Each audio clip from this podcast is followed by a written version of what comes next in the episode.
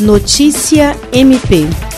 O Ministério Público do Estado do Acre, por intermédio da Promotoria de Justiça Civil de Sena Madureira, participou nesta terça-feira de uma reunião com representantes das polícias civil e militar, Corpo de Bombeiros e Vigilância Sanitária Municipal para planejar ações de fiscalização do cumprimento do decreto estadual número 8147 no município. O decreto, publicado no dia 1 de março e já em vigor, estabeleceu novas medidas restritivas excepcionais e temporárias diante do agravamento dos casos de Covid-19 em todo o estado.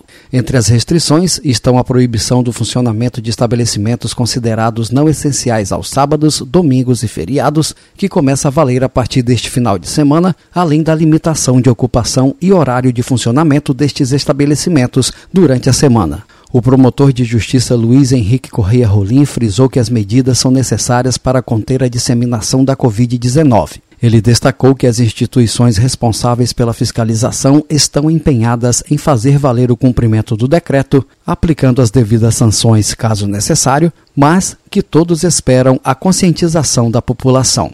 Jean Oliveira, para a Agência de Notícias do Ministério Público do Estado do Acre.